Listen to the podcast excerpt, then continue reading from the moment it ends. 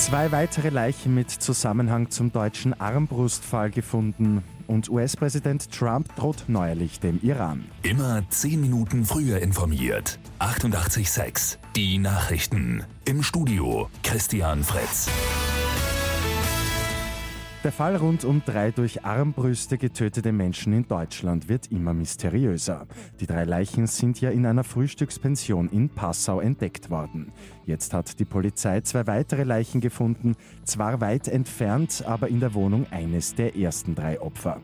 Die Identitäten müssen laut Polizei jetzt festgestellt werden. Inwiefern die Fälle zusammenhängen, ist noch völlig unklar. Der Konflikt zwischen den USA und dem Iran wird immer ernster. Die Angst vor militärischen Auseinandersetzungen steigt. US-Präsident Donald Trump droht dem Iran mit Verschärfungen der Sanktionen. Wenn der Iran etwas gegen die USA unternehme, werde das Land stark leiden, sagt er. US-Außenminister Mike Pompeo betont unterdessen, dass Krieg nicht das Ziel der USA sei. In Cannes werden heute die Filmfestspiele eröffnet. 21 Filme treten um die prestigeträchtige Goldene Palme an.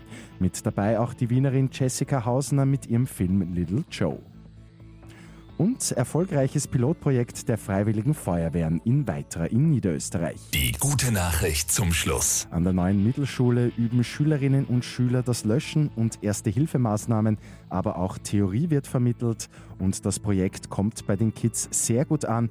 Für das kommende Schuljahr gibt es schon 27 Anmeldungen. Mit 886 immer 10 Minuten früher informiert. Weitere Infos jetzt auf Radio 886 AT.